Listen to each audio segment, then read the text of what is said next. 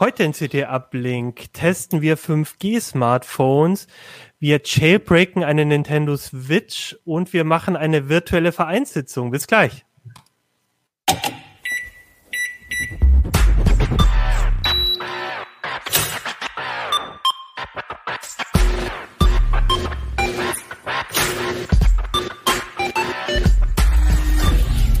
CT Uplink. Hey, herzlich willkommen bei CT Uplink. Mein Name ist Achim Bartschak und ich habe euch wieder eine neue CT mitgebracht, die CT Nummer 17. Da geht es unter anderem um Raspi-Tipps und Tricks, über die wir nächste Woche sprechen. Und heute haben wir uns aber drei andere Themen noch ausgesucht.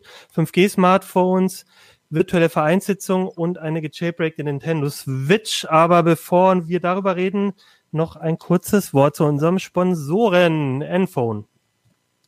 Behalten Sie auch in Zeiten von New Work und New Normal die Kontrolle mit Claudia, Europas führender Business Cloud Telefonanlage von Enphone. Claudia ist die clevere Lösung für moderne Cloud Business Kommunikation in Ihrem Unternehmen. Kostensparend, kompatibel und auch in Zeiten von Homeoffice extrem zuverlässig. So sind Sie etwa mit der praktischen Erweiterung Envoice for MS Teams auch innerhalb der Microsoft Teams Software ganz normal unter Ihrer gewohnten Rufnummer erreichbar. Machen Sie jetzt das Beste aus New Normal auf enphone.com. So, wir haben eine Sendung und wir haben natürlich wieder drei Gäste, wie immer. Und zwar sehe ich hier einen Dennis unter anderem. Hallo Dennis. Hi, ja, ich bin Dennis Schirmacher aus dem Ressort Systeme und Sicherheit. Und Steffen? Genau, hi, Steffen Herget aus dem Mobiles Ressort. Und Jan? Genau, Jan Mahn aus dem Ressort Systeme und Sicherheit. Sehr schön. Und äh, Steffen, du hast immer noch kein ähm, repräsentatives Bild im Hintergrund. Nee, ah. äh, ich suche noch. Aber für nächsten Mal vielleicht. Lass dich überraschen. Alles klar, aber schön, dass du wieder dabei bist. Äh, offensichtlich ähm, hast du schon wieder ein spannendes Thema im Heft. Und darüber würde ich auch gleich mit dir reden wollen, nämlich ähm, ihr habt, äh, man sieht das hier, ich halte mal die CT rein. Ähm, wir haben ein Thema gemacht in der aktuellen CT 5G, jetzt geht's los. Mhm. Und der Hintergrund war so ein bisschen, wir hatten vor drei Sendungen oder so, glaube ich, schon mal den Urs da und er hat uns schon ein bisschen was zu 5G erzählt und dass jetzt eigentlich die Tarife dafür fit gemacht werden, dass die Netze dazu ausgebaut sind. Mhm. Und dann fehlen eigentlich nur noch die Geräte und die hast du dir angeguckt. Genau, die äh, haben der Robin und ich uns angeschaut. Ähm, ich habe die Messung hier in Berlin gemacht, weil äh, hier in Berlin einfach schon mehr 5G ist. Genau, also Messung heißt mal geguckt, wie viel Datendurchsatz mit so einem Smartphone dann tatsächlich möglich ist, oder? Unter anderem, genau, und wie die Latenz aussieht und so. Also ich habe mich äh, einen Tag in mein Auto gesetzt und bin in der 5G-Zelle gewesen und äh, habe aus dem Auto gearbeitet. Und äh, irgendwann ging mein Laptop in die Knie, aber ich konnte noch weiter messen. Du bist in die 5G-Zelle gefahren. Gibt es in Berlin nur eine oder wie? Es gibt mehrere, ähm, aber da kommen wir gleich zu so einem Thema, das auch Urs noch in seinem Artikel in der Ausgabe irgendwie besprochen hat, ähm, dass die Netze ja jetzt so massiv ausgeweitet wurden, weil weitere Bänder dazugekommen sind. Ähm, das sieht auch in der Netzabdeckungskarte schon ganz gut aus. Bei mir hier zu Hause gibt es jetzt auch 5G in dem N1-Band, aber das ist A, das langsamere Band und B, das, was nicht alle Handys können, noch nicht. Okay, das ist schon mal der erste wichtige Punkt. Also ihr habt, ähm, glaube ich, fünf Smartphones getestet. Genau. Und ähm, da ist es ist äh, eigentlich erstmal das Wichtige, wie das glaube ich auch schon bei LTE vorher war. Man muss so ein bisschen auf die Bänder gucken. Ähm, welche Geräte habt ihr denn getestet und ähm, was für Unterschiede gibt's da?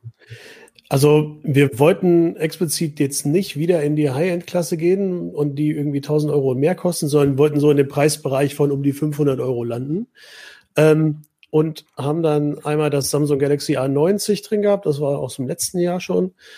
Das P40 Lite von Huawei, das LG Velvet ganz neu, Motorola Edge hier aus dem Mai und äh, von Oppo das Find X2 Lite oder X2. Genau. Die sind, wie gesagt, alle so im Bereich von 500 Euro. Der eine liegt ein bisschen drunter, der andere liegt ein bisschen drüber. Ähm, und können alle 5G eigentlich. Weil im Endeffekt konnten es dann doch nur drei. Okay. Äh, das ähm, verstehe ich nicht. Motorola und ähm, LG verkaufen die Handys zwar als 5G-Smartphones, die können das aber aus unterschiedlichen Gründen noch gar nicht. Das Motorola Edge wartet dazu noch auf ein Update, das 5G überhaupt erst aktiviert, generell. Motorola weiß auch noch nicht genau, wann das kommt, im Laufe des Jahres. Ähm, ist ein bisschen schade, aber auch für die, schade für die Kunden, weil das nirgendwo zu sehen ist auf der Seite. Es gibt nur so eine leicht unverständliche Fußnote, ähm, aus denen uns auch nicht ganz klar war, ob das jetzt schon 5G auf einer SIM kann. Es stand nämlich 5G Dual SIM drin und so weiter. Long story short, es kann auch kein 5G, obwohl es so angeboten wird, was ich ein bisschen schade finde. Und, und, deshalb, und äh, dann, also ihr habt dann einfach geguckt und der hat sich dann einfach nicht eingeloggt oder wie? Genau, der hat sich äh, weder in das ähm, N1-Band noch in das N78-Band hier mit dreieinhalbtausend ähm, Megahertz eingebucht. Und dann haben wir halt mal nachgefragt, ob wir was verkehrt machen. Und dann hieß es, ach nee, ja, so richtig geht's noch gar nicht. Okay, aber ihr hattet, okay, aber ihr hattet drei Geräte dabei, wo es schon ging. Das genau. Samsung, das, das Samsung, das und das Oppo, genau. Okay. Ähm, und die haben dann, also das muss ich jetzt nochmal erklären. Also es gibt verschiedene äh, Frequenzbänder, in denen genau. LTE quasi eine Rolle spielt und die mhm. sind auch ähm, so ein bisschen, also in der Stadt hat man dann andere Bänder als auf dem Land, glaube ich. Und genau. Wie, je, höher die Frequenz, die ist halt in dem N78-Band höher mit zwischen 3500 und 3600 Megahertz, ähm, desto geringer die Reichweite von den Zellen, aber halt auch desto schneller der Datendurchsatz. Und um halt weitere Flächen auszubauen, nimmt man eben entweder Dynamic Spectrum Sharing oder eben halt die anderen Bänder, wo ein bisschen mehr räumliche Reichweite rauskommt, aber ein bisschen weniger Datendurchsatz. Das war so ähnlich, glaube ich, bei LTE auch schon so, ne? genau. dass man einfach genau damit so verschiedene Ansprüche quasi auch abdecken kann. Und die Geräte können jetzt in der Regel verschiedene Bänder oder also ich, ich stelle es mir jetzt so vor, ich habe jetzt irgendwie einen, einen Vertrag bei weiß ich, bei Telekom, Vodafone oder irgendjemanden und ähm, dann muss ich jetzt einfach gucken, was für Bänder unterstützen die überhaupt und dann gucke ich, ob das Handy das kann oder wie funktioniert das oder kann ich, sollte das in der Regel zusammenpassen? In der Regel sollte das zusammenpassen. Es tut es in der Regel auch, aber nur bei dem N78-Band. Wir haben das getestet mit einer SIM von der Telekom, weil das der einzige Anbieter ist bisher, der 5G Prepaid anbietet für relativ kleines Geld. Ähm, das LG Smartphone, was ja auch nicht in 5G gefunkt hat, kann das nicht, weil LG sich entschieden hat, das nur für O2 und 1 und 1 anzubieten, die aber noch kein Netz haben. Also das kann ähm, N78, aber nicht für ja. mit der Telekom-Netz. Okay. Genau, weder mit Telekom noch mit Vodafone und damit halt im Endeffekt im Moment auch gar nicht, weil die anderen haben ja noch kein fertiges Netz. So. Ähm, genau, und die anderen, die beiden Smartphones von Huawei und Oppo, die können eigentlich beide Bänder ähm, und auch Standalone und Non-Standalone 5G. Ähm, allerdings ist da auch bisher nur das N78-Band freigeschaltet und auf N1 warten sie auch wieder noch auf ein Update. Das ist eine ziemlich undurchsichtige Sache, finde ich. Auch wenn die Leute sich einfach denken, nein, dann kaufe ich mal jetzt irgendwie eine, eine Prepaid-SIM, um das mal auszuprobieren. Ähm, und sehen, oh, das kann 5G und dann kann sie es eben auch nur so halb. Das heißt, es ähm, könnte passieren, ich habe dann so ein Handy bin vielleicht auf dem Land, wo es das N78-Band dann vielleicht nicht ausgebaut ist und habe dann erstmal kein 5G und denke, das ähm, bringt mir hier gar nichts, aber es könnte tatsächlich daran liegen, dass einfach das entsprechende Band noch nicht freigeschaltet ist. Für das ah, genau. Und beim Galaxy A90 ein bisschen eine Einschränkung, weil das aus dem letzten Jahr kommt und auch noch Technik vom letzten Jahr halt drin ist. Da ist das ähm, allererste 5G-Modem von Qualcomm für Smartphones drin, das X50, das ist sogar aus 2018 schon. Und das kann tatsächlich bauartbedingt nur N78. Okay, also das klingt für mich aber auch so ein bisschen so, als wenn man sich jetzt eins dieser Geräte kauft, muss man echt höllisch aufpassen. Und ähm, aber wenn man jetzt eins der neueren kauft, zumindest sollte man fit für die, wenn es jetzt dann losgeht mit 5G eigentlich sein. Aber man muss ein bisschen darauf achten, dass vielleicht nochmal genau ich weiß nicht, fragt man da nochmal den Händler oder wie, wie, kriegt man das raus? Ob jetzt ein Handy nur für einen bestimmten Anbieter ich, oder? Ja. Ich würde tatsächlich da aktiv nachfragen, weil rein aus den Specs kannst du es eigentlich kaum rauslesen. Ähm, da steht dann halt unterstützt die Bänder in 1, 3, 7, 78. Ähm, aber tatsächlich, wie gesagt, in der Praxis sieht das ein bisschen schwieriger aus und da lohnt es sich auch konkret nach der Kombination mit dem Netz zu fragen. Ja. Ist echt ein bisschen schade, weil eigentlich wir empfehlen ja auch immer, ein Handy nicht in Kombination mit einem Vertrag zu kaufen, also quasi unabhängig vom Vertrag, mhm. lieber das Handy direkt und dann Vertrag. Aber genau dann kann man natürlich da reinfallen. Ich denke mal, Telekom wird jetzt nur Smartphones verkaufen die auch zu ihrem Netz passen und so weiter. Aber wenn man halt genauso wie wir diese Kombi selber aussucht, dann muss man ein bisschen genau. aufpassen. Du hast ja. gesagt Standalone 5G und Non-Standalone. Was meinst du damit? Ähm, na, die, Entschuldigung, die Definition davon müssen wir wahrscheinlich ein bisschen auf den ähm, Artikel von Urs verweisen, der, das führt sonst ein bisschen zu weit. Aber die, sag mal, die ersten Handys konnten eben nicht beides und die neueren können aber beides und sind dafür halt irgendwie zukunftssicherer zu verwenden. Okay. Ja. Ähm, du hast gesagt, ihr habt auch ein bisschen rumgetestet. Also was bringt mir denn jetzt 5G, wenn ich, ähm, also wenn ich jetzt in Berlin in der, in der Zelle sitze, in der richtigen, ähm, was, was für Durchsätze habt ihr da so hinbekommen? Also wir haben tatsächlich um die 700 bis 750 Mbit im Downstream hingekriegt und bis zu, ich glaube, das höchste, was wir hatten, waren, ich gucke gerade mal in der Mesterwelle, 126 Mbit im Upstream. Das heißt also richtig schnell tatsächlich. Hat auch unheimlich viel Daten verbraucht für die ganzen Speed-Messungen. ähm, dieses 2 Gigabyte Paket hat halt tatsächlich zwei Messungen gehalten ich musste dann so eine Unlimited Tagesflat buchen und habe die sehr beansprucht. Genau, die ähm, Geschwindigkeiten waren echt zumal, zumindest bei den Smartphones von Huawei und Oppo sehr konstant. Bei Samsung schwankte das ein bisschen mehr, was ich ein bisschen auf das alte Modem schiebe. Ähm, ging aber in der Spitze auch ähnlich hoch. Also es ging auch einmal bis auf irgendwie 750, ist nur ein bisschen weiter nach unten gesagt. Und im Upstream ist es langsamer. Das kann nur die Hälfte. Das kommt nur bis 60 Mbit. Oh, das aber ist natürlich, ja. ja, ich, ich meine, ich glaube, einige von uns haben nur nicht mal so viel im Dauern-Link ähm, zu Hause. Also das ist also ja schon, das sind schon krasse Zahlen. Das sind wirklich krass, ne? Also die Messwerte. Ja merkt man im Alltag, wenn man das Handy dann benutzt? Ich meine, was macht man? Mails abrufen, surfen, in der App gucken, merkt man das? Das ist das Ding, nämlich so richtig merken tut man es eigentlich nicht. Natürlich ist es beeindruckend, wenn du dir von mir aus einen Film von Netflix irgendwie ähm, runterlädst, um ihn offline gucken zu können und das dauert halt nur ein paar Sekunden. Oh. Das ist toll. Aber gerade bei den Streaming-Diensten sind ja die Inhalte sowieso weitgehend so angepasst, dass sie eben für die mobile Nutzung sind. Ja. Und ähm, so richtig viel praktischen Vorteil bringt es bisher noch nicht, würde ich sagen, weil man ja auch am Handy selten so riesige Datenmengen durch die Gegend schiebt. Ähm, was ich als Hauptvorteil für mich ausgemacht habe, das hat mich so ein bisschen wieder an die Anfangszeit von 4G erinnert, ähm, dass man halt unter Umständen überhaupt Netz hat, wenn andere keins haben, weil die 5G-Zellen halt leer sind. Ne? Da ist quasi niemand drin, weil kaum einer einen Vertrag oder ein Gerät dafür hat. Also quasi auf dem Festival oder auf dem Fußballspiel, was leider beides jetzt äh, ja eh nicht geht, aber da wäre man dann quasi der Einzige, der vielleicht äh, eine, gute Verbindung hat. Ja. Da bist du der King, glaube ich auch. Ähm, ja. Du hattest Latenzen noch angesprochen. Wie sieht's denn da aus? 5G soll da ja auch ähm, eine deutliche Verbesserung bringen. Das könnte ja dann doch wieder ein Vorteil sein. Genau, in der Theorie kann es das auf jeden Fall. Ähm, das funktioniert aber noch nicht so richtig, auch nicht in den schnellen Zellen, weil, das hat mir auch der, ähm, der Oster noch mal näher erklärt. Tatsächlich wird das im Moment noch so gelöst, dass der Verbindungsaufbau dann im Endeffekt doch über 4G passiert und nur der, die Datenübertragung dann über 5G halt so schnell ist.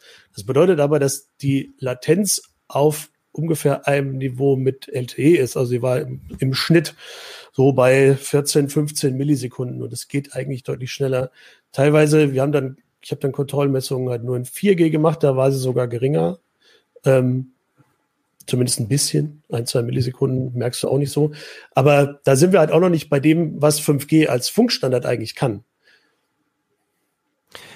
Und wie, wie ist so dein Gefühl? Also habt ihr es jetzt schwierig gehabt, überhaupt fünf Geräte zusammenzubekommen oder kommen die Hersteller jetzt alle auch mit 5G-Smartphones so langsam raus? Also oder, oder ist das jetzt wirklich so die, sind das jetzt so die Trend-Scout-Geräte oder, oder, oder, oder wie, wie sieht es auf dem Markt aus? Also muss ich da überhaupt noch drauf achten, sage ich mal, wenn ich jetzt neues Handy kaufe?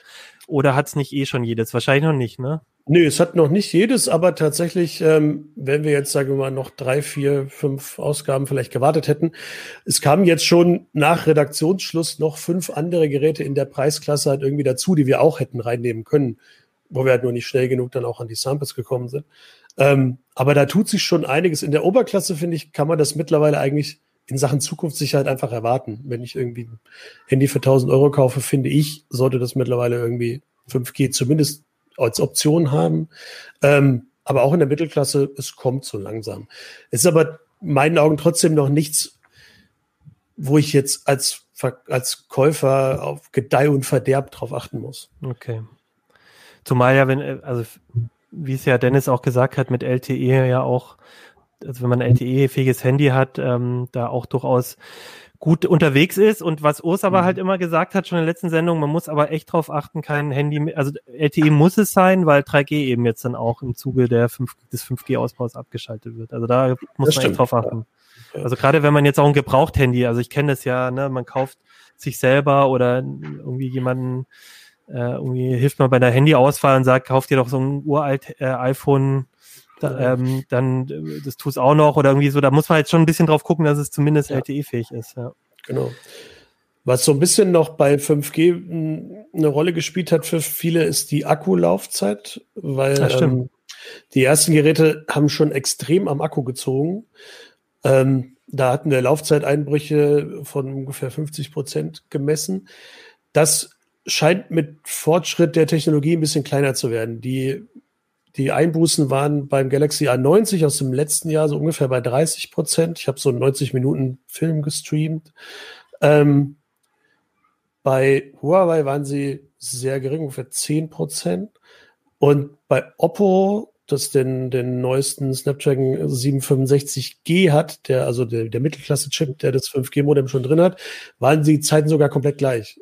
Also da war überhaupt kein Mehrverbrauch mehr. Was, das fand ich schon ganz cool, weil weil was bringt dir das 5G, wenn du irgendwie dafür irgendwie nach drei Stunden keinen Akku mehr hast? Okay.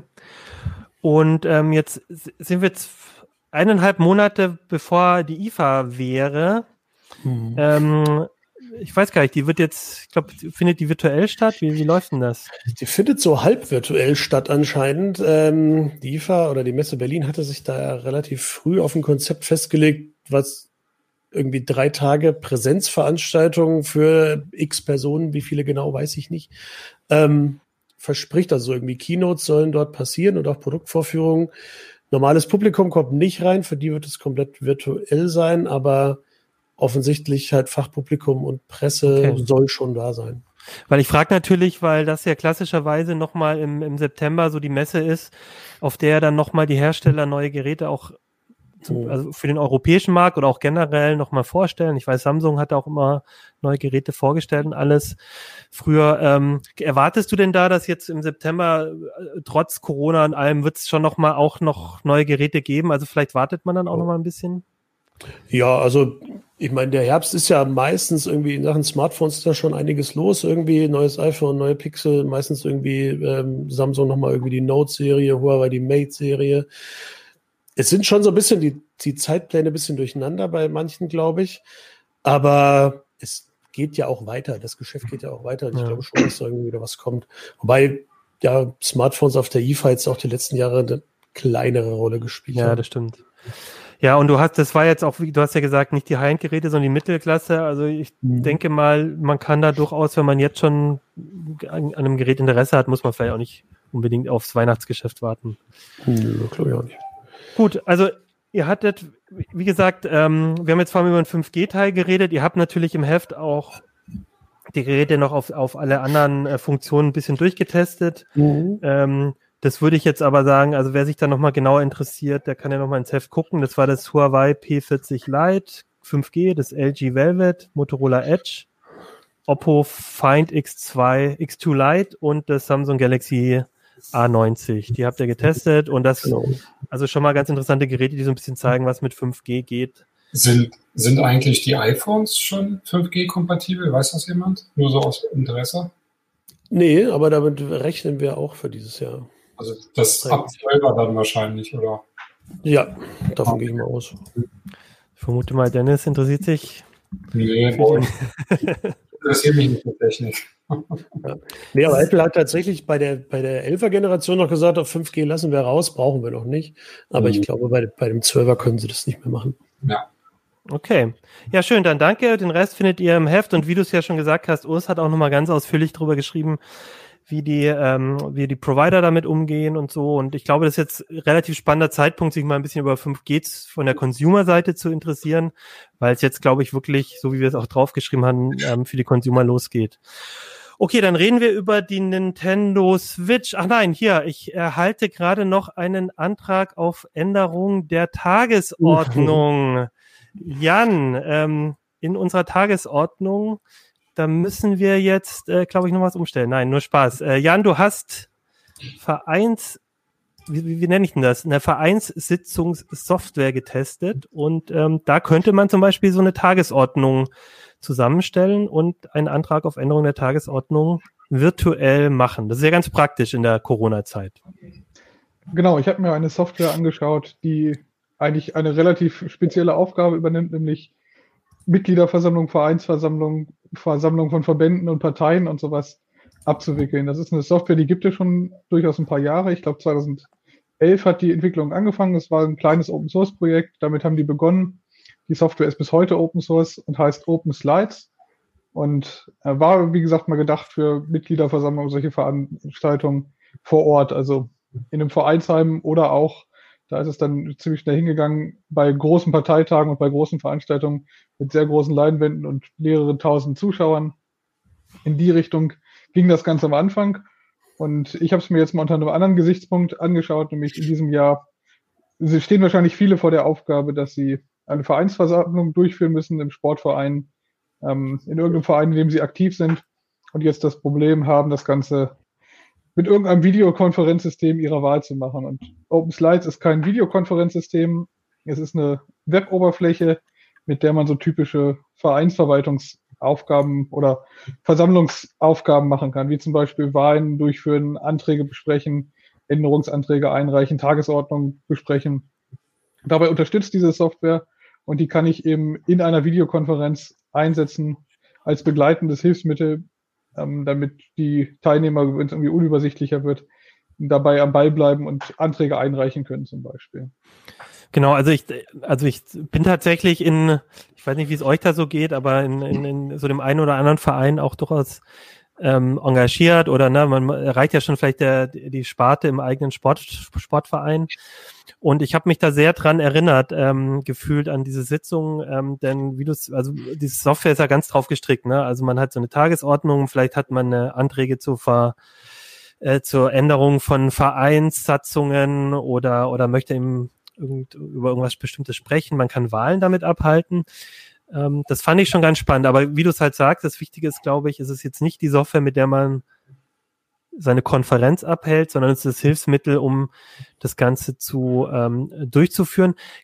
Kriege ich denn am Ende, wenn ich jetzt so eine Tagesordnung mache, kann ich mir das dann auch nachträglich noch irgendwie als, als irgendwie runterladen oder sowas? Ist es ist auch dafür gedacht? Oder könnte ich sogar das Protokoll auch mitschreiben ja, da? Es gibt eine ganze Menge an Möglichkeiten, wie man mit diesen Daten, die man da eingibt, umgeht. Was man hier sehen kann, wenn man diesen Podcast mit Video schaut, dann sieht man eine Oberfläche, das ist die Oberfläche, die die Administratoren und die Teilnehmer sehen können. Als Administrator einer solchen Veranstaltung hat man noch ein paar mehr Knöpfe. Als Teilnehmer kann man zum Beispiel auch Tagesordnung und sowas mit seinem eigenen Account lesen. Also wenn der Verein sich entscheidet, das so zu veröffentlichen, kann jeder Teilnehmer auch einen Account bekommen und daran mitwirken und lesen. Es gibt an ganz vielen Stellen Möglichkeiten, Dinge zu exportieren. Du wolltest gerade zum Beispiel die äh, Tagesordnung, wie sie dann am Ende stattgefunden hat, runterladen. Die könnte ich hier als CSV-Tabelle runterladen. Ich könnte sie als PDF runterladen. Ich könnte sie auch über eine PDF, äh, über eine CSV-Datei hochladen, wenn ich sie irgendwie, wenn mhm. sie größer und komplexer war und extern. Also an sowas hat man hier überall gedacht. So ähnliche Dialoge gibt es an ganz vielen Stellen. Also wenn ich zum Beispiel mir die Anträge anschaue, sehe ich hier in der Liste der Anträge, hier hast du offensichtlich einen Antrag eingereicht, dass das WLAN im Vereinsheim ausgebaut werden soll. Auch den könnte ich mir hier zum Beispiel als PDF runterladen. Also es ist auch daran gedacht, dass am Ende jemand ein Protokoll daraus schreiben muss. Es werden zum Beispiel auch die Rednerlisten gespeichert, die ich hier in dem System führen kann. Das bedeutet, ich habe zu jedem Punkt die Möglichkeit, eine Redeliste zu führen das ist eine Funktion, die gerade in so Video-Meetings dann doch ganz praktisch ist. Genau. Jeder Teilnehmer kann auch einen Account bekommen. Das haben wir gerade ausprobiert. Achim hat einen Account und hat das Recht bekommen, sich selber auf die Rednerliste zu setzen. Das heißt, der Moderator, der da vor dem Videomeeting sitzt und das irgendwie managen muss, der muss nicht mehr darauf achten, wer im Videomeeting seine Hände hebt, also die virtuellen Hände, oder gar reinruft, wenn alle zugucken. Er kann einfach schauen, wer sich auf die Rednerliste gesetzt hat. Und jetzt könnte ich sagen, Achim hat jetzt seine Redezeit und darf anfangen zu reden. Das müsste ich aber dann quasi im, also das ist jetzt nicht so, dass der dann per Schnittstelle in irgendeinem anderen Tool quasi das Mikro aufmacht, sondern das ist wirklich nur das Hilfsmittel. Jetzt müsste ich halt mein Mikro in Jitsi oder woanders äh, eben jetzt dann öffnen. Ja, ne? Und, aber habe, er misst dann die Zeit, oder wie? Ich kann die Zeit stoppen. Das gibt es einen anderen Dialog, da kann ich jetzt Sehr auch die wichtig. Zeit, kann ich jetzt auch einblenden. Also solche Dinge habe ich auch. Das ist, wie gesagt, ähm, relativ erprobt, diese Software in größeren Veranstaltungen, in, in größeren Präsenzveranstaltungen also Gewerkschaften haben das schon benutzt, Parteien haben das benutzt, die Jugendverbände von Parteien haben das schon benutzt. Und dann eben, es gibt, wenn man sich die, die Website anguckt, so ein paar Bilder, wo um Slide schon zum Einsatz kam. Das sind dann eben wirklich große Veranstaltungen. Da wird dann eben ähm, auch auf solche Formalien geachtet, dass die Redezeit eingehalten wird. Also wenn man in einem Verein ist, in dem sowas auch formal extrem streng geregelt ist und es ein großes Konfliktpotenzial gibt, wenn man sich da nicht dran hält, dann kann man sich hiermit ein bisschen das Leben leichter machen. Und es geht garantiert niemand verloren von der Rednerliste.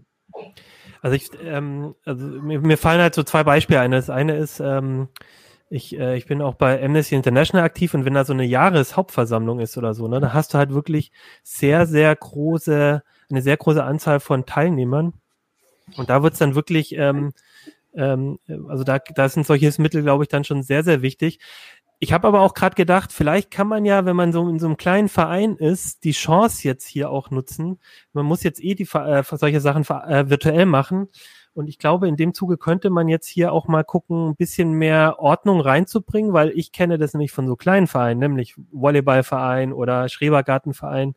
Da kenne ich es nämlich schon auch, dass man dann zwar nur zu zehn sitzt und es trotzdem dreimal so lang dauert wie bei so einer großen Sitzung, weil das halt alles so unorganisiert ist, weil dann immer Leute dazwischen reden, weil Leute gerne mal eine halbe Stunde sich selber reden hören.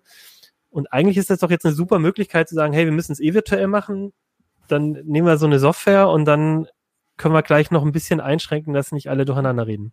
Also wir wissen ja, dass Videokonferenzen nur dann funktionieren, wenn man, wenn nicht jeder reinruft, weil durch die Latenzen, wenn drei Leute im gleichen Moment den Impuls haben, reinzurufen und dann reinrufen, dann gibt es immer Chaos, wer jetzt dran ist zu sprechen. Ähm, also es geht also nur gut moderiert und deswegen finde ich, braucht man wirklich ein Verfahren. Wenn man das mit Laien macht, die sonst privat vielleicht keine Videokonferenzen oder beruflich keine Videokonferenzen machen, die dann zum ersten Mal da sitzen und alle gleichzeitig reinrufen, weil sie was sagen möchten, dann wird das ganz schnell ein sehr unangenehmes Gespräch. Gerade wenn so ein Verein 40, 50 oder über 100 Mitglieder in so einem Sportverein zum Beispiel und dann drei Leute gleichzeitig reinblöken, dann hat derjenige, der das Ganze moderiert, echt zu kämpfen, dass das eine sinnvolle Veranstaltung wird. Also ja, man lernt sicherlich was, wenn man sich da jetzt mal zu zwingt.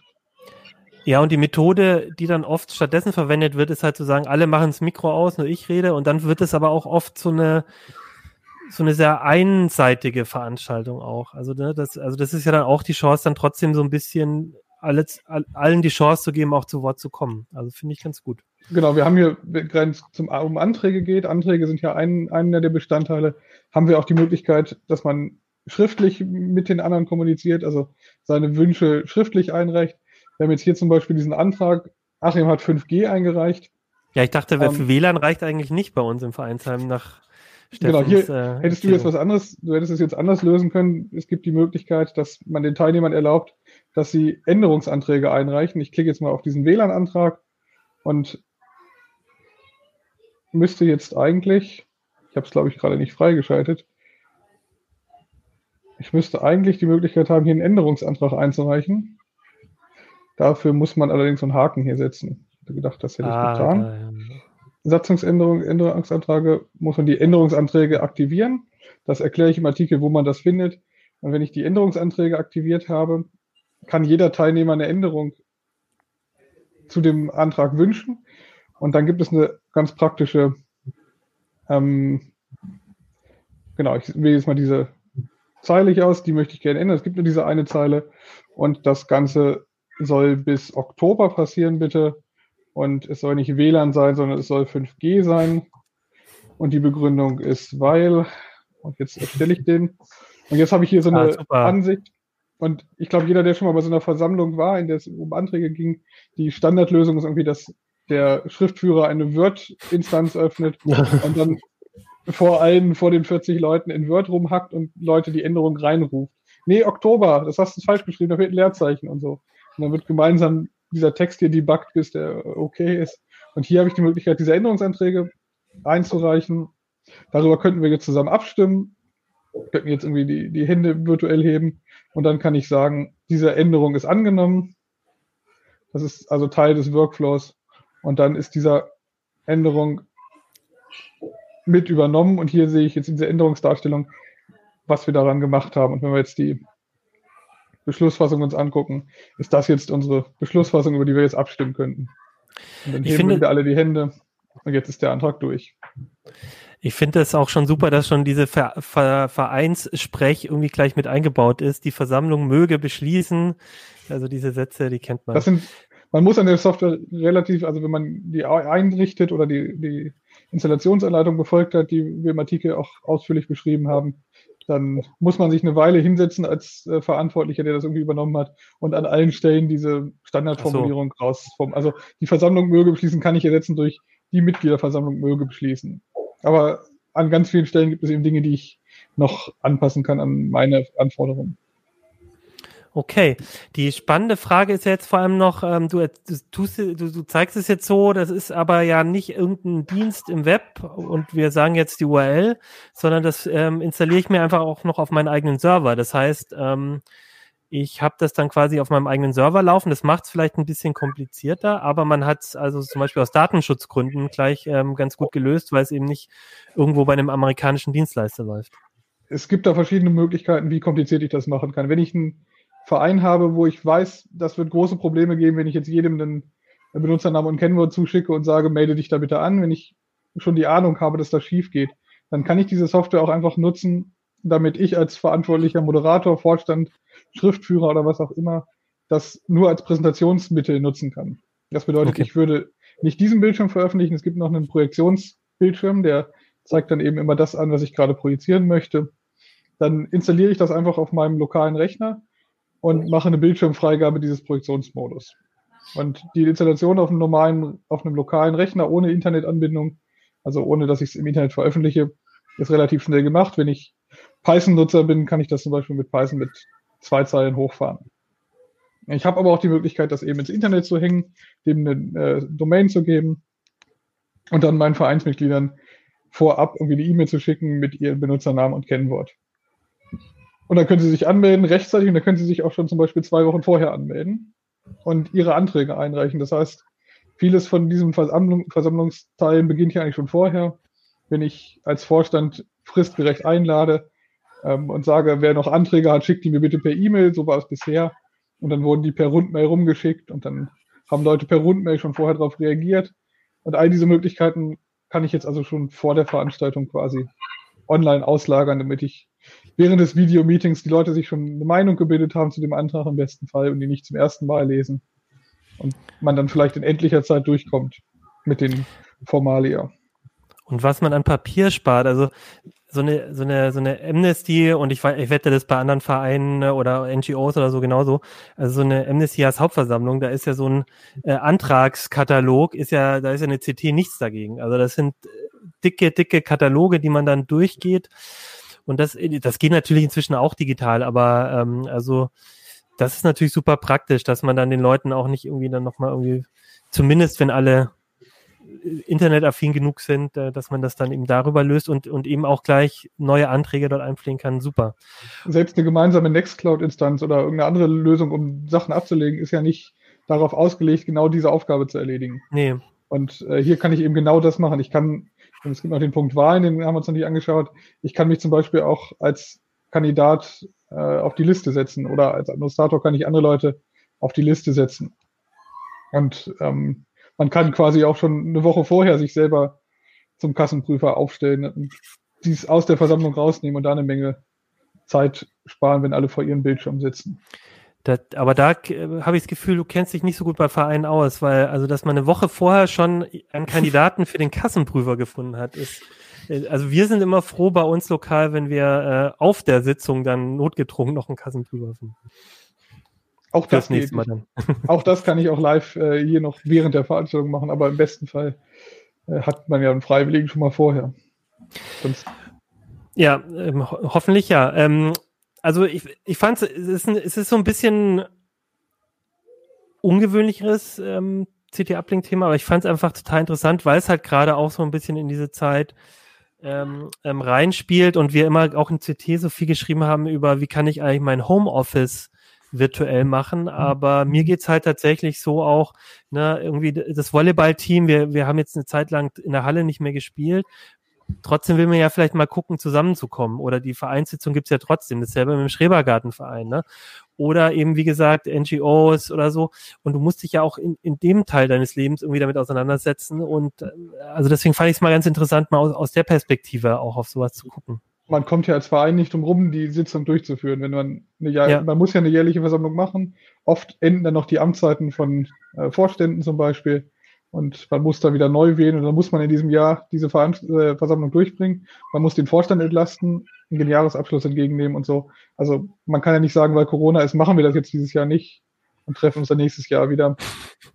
Deswegen ist das ja. vielleicht das, wo man, sich als IT-affiner äh, Vereinsvorstand oder auch als Mitglied mal beschäftigen kann. Es ist sicherlich nicht was für jeden. Wenn ich nur fünf Mitglieder habe und irgendwie den Minimalverein habe, dann brauche ich das nicht. Aber sobald wirklich mehrere dabei sind, ist das eine interessante Option zu PowerPoint. Denn wir haben diese Präsentationsansicht jetzt hier gar nicht gezeigt. In PowerPoint kann ich halt nicht gleichzeitig was präsentieren und im Hintergrund andere Dinge ändern. Und hier ist mhm, die Idee, stimmt, dass ich ja, Sache A ändere, zum Beispiel die schon mal Mitglieder, die die Tagesordnung verschiebe und so und Dinge sich dann auf dem Projektor in Echtzeit verändern. Das ist eigentlich der Trick dabei. Also es gibt immer diese Projektionsansicht, die hat eine eigene URL. Und wenn ich den Kassenprüfer aufrufe, in der Tagesordnung, dann ändert sich das hier. Also an ganz vielen Dingen gibt es hier so ein Projektorsymbol und dann sage ich, zeige das jetzt auf dem Projektor an in dieser Fassung und dann sprechen wir alle über das Gleiche. Also es ist dann also die Ansicht, die ich in der Videokonferenz freigebe und ähm, da muss nicht jeder da selber durchklicken, sondern alle schauen auf das gemeinsame Dokument, so ein bisschen so, wie wir das hier in diesem Uplink machen. Okay, also Open Slides heißt, die Software ist Open Source, kann man sich auf dem eigenen Server installieren oder lokal, wenn man quasi wenn das man, nur mit der Produktion machen genau, will? Wenn man, wenn man ein bisschen größeres Unternehmen oder, oder ein größerer Verein ist, dann kann man auch bei den Entwicklern dieses Open Source Projektes die Leistung quasi einkaufen. Also man kriegt man Support und ein Hosting-Paket okay. und die kommen zur Not auch vorbei und machen dann bei Vorortveranstaltungen noch die Technik im Hintergrund und so. Da, man ist nicht auf diese Open Source Lösung angewiesen, wenn man größer ist und Geld ausgeben möchte. Also Steffen und Dennis, wenn ihr bei eurer nächsten Vereinssitzung euch hervortun wollt, dann bringt doch Open Slides mit. Ich habe allerdings, es könnte die Gefahr sein, dass ihr dann gleich bei der Wahl zum äh, IT-Beauftragten des Vereins sozusagen gleich äh, einstimmig gewählt ja. werden und dann Haufen Arbeit habt. Solange ich kein Kassenprüfer werde, geht's ja noch. Aber tatsächlich finde ich die, die, äh, die Sache auch echt cool, das mal zu sehen, weil gerade der Vergleich mit PowerPoint, den fand ich ganz gut, weil man eben so einen, diesen, diesen kollaborativen Approach da drin hat und irgendwie diesen, diesen Rückkanal auch von, von Vortragendem und eben dem, dem Verein, den Mitgliedern halt irgendwie hat. Finde ich schon cool, dass es sowas gibt. Und dass es auch noch Open Source ist. Also wenn ich eine größere Veranstaltung habe und so, dann kann ich auch mehrere Projektoren damit bedienen. Das sind eben Dinge, die mit PowerPoint nicht gehen. Da kann ich einen Rechner an einen Bildschirm anschließen. Und hier ist eben die Idee, das sind alles nur Webseiten. Das heißt, wenn ich eine Vorortveranstaltung nächstes Jahr wieder mache, dann kann ich auch ins Foyer des Veranstaltungsorts einen Bildschirm hängen mit einem zweiten Bildschirm oder drei Beamer, einen mit der Tagesordnung, einen mit den Anträgen und so. Das geht also, weil es alles nur Webseiten sind. Und diese Software ist in den letzten neun Jahren dann irgendwie doch schon ziemlich mächtig geworden, genau. Und man muss halt nicht mehr, weil ich er weiß es noch so bei diesen großen Vereinssitzungen oder Jahresversammlungen, dann schreibst du irgendwie Zettel schon und Zettel vor und rennst vor, um einen Antrag auf Eröffnung der Debatte einzureichen oder irgendwie nochmal äh, irgendwie nochmal eine Satzungsänderung, äh, nicht Satzung, eine Antragsänderung irgendwie noch schnell einzureichen und dann wird es gekritzelt auf so einen Zettel, dann muss es jemand abschreiben und so. Also das, ich finde es super praktisch. Also, und das ist halt Open Source und ähm, glaube ich, ein ganz cooles Projekt und fand ich es mal wert vorzustellen. Hm. Ende des Tagesordnungspunkts. Äh, genau, damit sind wir zum, am letzten äh, Tagesordnungspunkt angelangt. Wir würden gerne eine Nintendo Switch jailbreaken, Dennis. Ja, können wir machen, sogar live. Wir, würden dich, wir, wir wählen dich aus, äh, um das zu tun. Ja. Dennis, du hast, du bist ja, du warst ja erst vor kurzem da und hast, ähm, was hast du nochmal gemacht? Auf dem iPad haben wir Wii gespielt. Ja, genau. Und was spielen wir jetzt auf, auf der Nintendo Switch? Naja, da zeige ich mal, was man mit so einer Custom-Firmware alles machen kann. Da kannst du zum Beispiel Emulatoren laufen lassen, Super Nintendo, Mega Drive, alles Mögliche. Es gibt sogar Ports äh, von PC-Spielen wie Diablo und so weiter. Aber hier ist eine ganz normale Nintendo Switch. Wenn ich die jetzt anschalten würde, dann würde die auch ganz normal starten. Aber wir machen jetzt mal einen kleinen Trick. Wir nehmen hier den rechten Controller ab, packen dann hier so einen Clip. Ui, Das ist hier so ein kleiner Clip. so wie so ein USB-Stick, aber so ein ganz kleiner USB-Stick Größe, ja. Das Teil hier, das überbrückt in der Schiene hier so Kontakte. Oh, auf, also im Endeffekt ist es ein verkapptes Android-Tablet, sage ich jetzt mal, mit einem äh, NVIDIA Tegra SoC. Und wenn ich dieses Ding jetzt hier reinstecke, kann ich quasi von diesem NVIDIA Tegra SoC den Recovery Mode aktivieren. Und dadurch, dass äh, die Switch hat äh, eine Hardware-Lücke, also eine Hardware-Sicherheitslücke, das heißt, ähm, das ist über Software-Updates nicht zu patchen. Und Nintendo hat jetzt natürlich auch schon, ist ja verständlich, neue Hardware-Revisionen von der Switch rausgebracht. Äh, bei denen funktioniert das nicht mehr, aber bei der geht das halt noch. Das ist eine der, erste, äh, der ersten Generation. So, und jetzt habe ich quasi hier unten dran äh, einen Injector dran gesteckt. Hier ist die Payload drauf. Und jetzt kann ich quasi die Konsole in den Recovery-Modus versetzen. Mal gucken, ob es klappt. Da blinkt einmal, dann lädt er jetzt die Payload. Jo, und das war's. Und jetzt haben wir ihn schon kurz aufblitzen sehen. Wir haben hier die äh, Open Source, Open Source äh, Custom Firmware installiert. Ich komme mir, ich komme mir so ein bisschen vor wie in so einer Folge Mr. Robot, so hier irgendwie. Ja. Und also bei unserer Anleitung im Heft haben wir es so gemacht, dass wir quasi, also bei Custom Firmware sagt ja eigentlich schon der Name, das ist quasi die Original-Firmware, die ist aber dann noch minimal modifiziert, dass du damit quasi sogenannte Homebrew-Anwendungen, also du kannst damit quasi eigenen Code äh, auf der Switch ausführen. Und äh, genau, was ich auch nochmal sagen muss, ganz klar, also so wie wir die Switch äh, im Heft modif modifizieren, kannst du keine illegalen Kopien abspielen. Ne? Also darum geht es uns überhaupt nicht. Uns geht es halt vielmehr darum, dass man halt auch, keine Ahnung, wenn man selber was codet oder man hat Bock mal wieder Super Nintendo zu spielen, hat noch ein äh, Spiel zu Hause und äh, kann dann quasi die ROMs dann hier unterwegs auf der Switch zocken. Und wie man sieht, also wer die Switch kennt, es sieht genauso aus wie immer. Ne? Es sieht aus wie die, die ganz normale Firmware. Jetzt ist aber der große Unterschied, im Hintergrund läuft jetzt schon diese Custom Firmware äh, auf Open Source Basis Atmosphere. Und wenn ich jetzt auf das Fotoalbum gehe, öffnet sich nicht das Fotoalbum, sondern Magie. Hier haben wir jetzt den Home Browser, nennt sich das. Und die haben jetzt schon so ein paar Sachen. Blobby Volley kennen wahrscheinlich auch noch viele ältere. Ähm, so ein, ja, so ein Volleyball-Beispiel kannst du jetzt natürlich auch auf der Switch spielen. Ist jetzt nicht so spannend. Was halt super cool ist, ist hier auch von der Community ein super schön gepflegter Homebrew App Store. Also wenn ich da jetzt reingehe, bootet der eine richtig schöne Seite Oberfläche und dann kannst du dir hier Sachen installieren, wie zum Beispiel Retro Arch. Ich weiß nicht, ob das jemand kennt. Das ist ein riesengroßes Emulatoren-Sammelpaket. Da ist quasi alles drin. Super Nintendo, Mega Drive und so weiter. Sysclock ist auch ganz cool. Damit kannst du die Switch entweder übertakten, natürlich auf eigenes Risiko. Ich meine, es ist eine Mobilkonsole, wer die übertaktet, ja, kann man machen. Muss man aber nicht. Was aber viel spannender ist, es gibt auch einige Titel, die nicht so anspruchsvoll an die Hardware sind.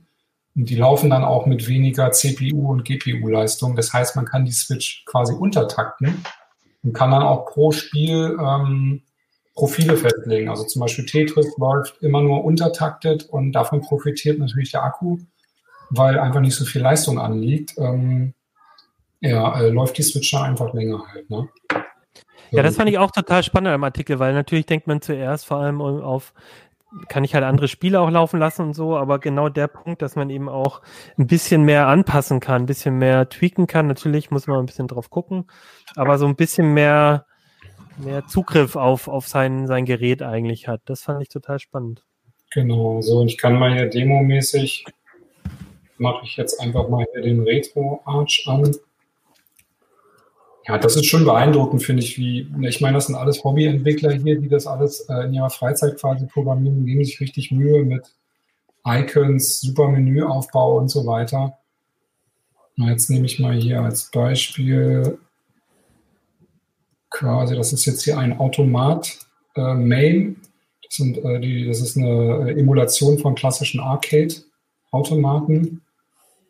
Und hier gibt es zum Beispiel, das wusste ich auch gar nicht, dass es das überhaupt gibt, ein äh, Prügelspiel wie äh, Double Dragon oder so, nur mit den Simpsons. Also sehr, sehr abstrus. Aber ja, es läuft halt. Und sowas stand halt irgendwie in den 90ern quasi äh, in den Spielhallen. Vorzugsweise in Amerika. Ich glaube, in Deutschland war das nicht so verbreitet. Und ja, ist halt total trashig, ne? aber irgendwie hat es auch was. Ne? Und wie gesagt, ähm, im Heft ist halt genau eine Anleitung, wie man das macht, ähm, gelagert, weil Nintendo kann natürlich modifizierte Konsolen erkennen und das machen die auch. Und dann schließen sie die komplett vom äh, ganzen Online-Angebot aus. Das heißt, wer seine Switch modden möchte, muss sich auf jeden Fall bewusst sein. Das kann in dem Sinne nach hinten losgehen, dass ich dann zum Beispiel nie wieder zum Beispiel Mario Kart online gegen Freunde spielen kann ich komme vielleicht nie wieder in den E-Shop mit rein und wo man äh, halt Spiele kaufen kann. Aber wem es das wert ist, dass man äh, so ein bisschen modifiziert damit basteln kann, ähm, ja, das lohnt sich halt schon. Ne? Und ja, und vor allem, wir sind ja, wir, wir, wir wollen ja irgendwie, also ich finde, das ist, wir sind Nerds oder CT-Redakteure, wir wollen irgendwie auch in die Dinger mal reingucken und schauen, was damit geht. Und ich finde, äh, ich finde es immer schön, sich sowas mal anzugucken. Und auch wenn manche dieser Ideen dann man auch sagen kann, ja, ach, ist jetzt irgendwie auch Quatsch, aber ist doch einfach sau cool, dass das geht, finde ich. Ja. Und was halt das coolste Feature ist, was mir halt auch richtig geflasht hat, äh, da können wir gleich nochmal ein Video einspielen. Du kannst, also du hast einen Windows-PC, ähm, dann kannst du die Switch quasi übers WLAN äh, mit dem Windows-PC verbinden und dann jedes Spiel, dann sieht, man hier auch gerade im Video schon, dann kann man den Desktop von Windows quasi mit dem Finger über ein Touchscreen ähm, bedienen. Und jetzt läuft quasi The Witcher auf dem PC in echt fetter Optik. Und dadurch, dass der Switch-Bildschirm nur ein 720p-Bildschirm hat, also 720p Auflösung, kannst du quasi das Spiel von der Grafik auch dann runterstellen. Und es sieht halt auf dem kleinen Switch-Bildschirm richtig cool aus. Ähm, und es läuft dann halt auch, also da brauchst du nicht so einen Monster-PC, der dann The, The Witcher 3 in 4K rendert, sondern in 720p kriegt das auch schon so ein Mittelklasse-Rechner hin. Und ja, es gibt The Witcher auch original für die Switch. Die Umsetzung ist so gesehen auch eine Meisterleistung für so eine mobile Konsole. Ne? Aber im Video sieht man es jetzt nicht so richtig, aber es sieht halt auf dem PC nochmal eine ganze Ecke fetter aus. Ne? Und das Coole ist, der verbindet automatisch die Nintendo-Controller mit dem PC, meldet die dort äh, als Xbox-Controller lustigerweise an. Und dann kannst du quasi mit dem Handheld, natürlich in Reichweite des WLANs, also wir haben es mit dem 5G äh, 5 Gigahertz äh, WLAN, nee, sondern 5 Gigahertz WLAN getestet. Und ja, das ist eine gewisse Latenz ist drin, klar. Ne? Also von der Steuerung und also man kann jetzt keine super Taktik-Shooter darauf zocken.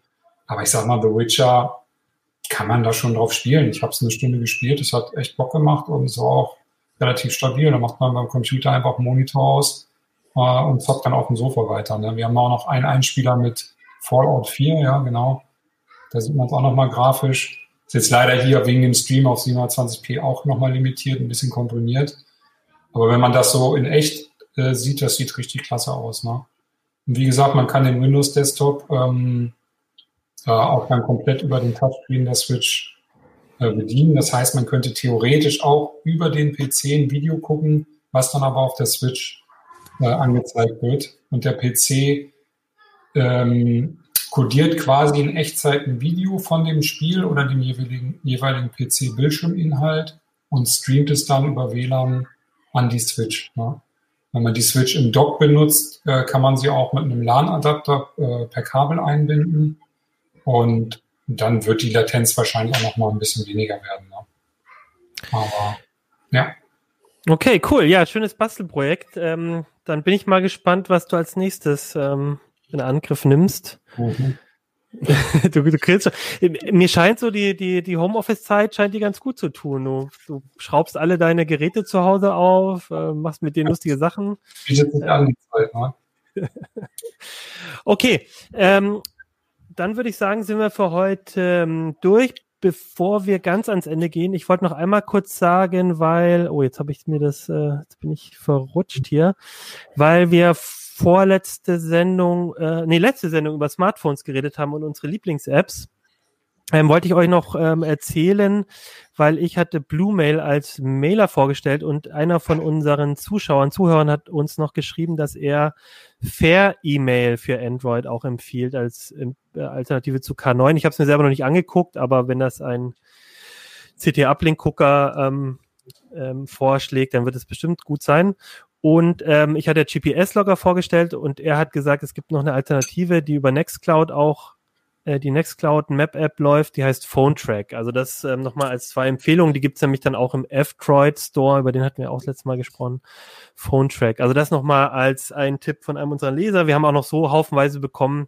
Ähm, danke dafür. Ihr könnt ja mal in der letzten Sendung unter die Kommentare unter ähm, im YouTube-Channel oder auf heise.de gucken, da sind auch nochmal ein paar Tipps. Genau, das wollte ich noch sagen. Und ähm, dann würde ich sagen, sind wir für heute aber fertig. Jetzt könnt ihr übers 5G-Handy in der Vereinssitzung beschließen, dass ihr gemoddete Nintendo Switches braucht im Verein. Ansonsten empfehle ich euch nochmal, guckt in die CT rein. Wir haben noch einen Haufen andere spannende Themen. Ähm, natürlich Privacy Shield, ähm, Urteil, darüber haben wir geschrieben. Es gibt schnelle SSDs im Test. Wir haben Tablets getestet, Notebooks, Saugroboter mit Objekterkennung.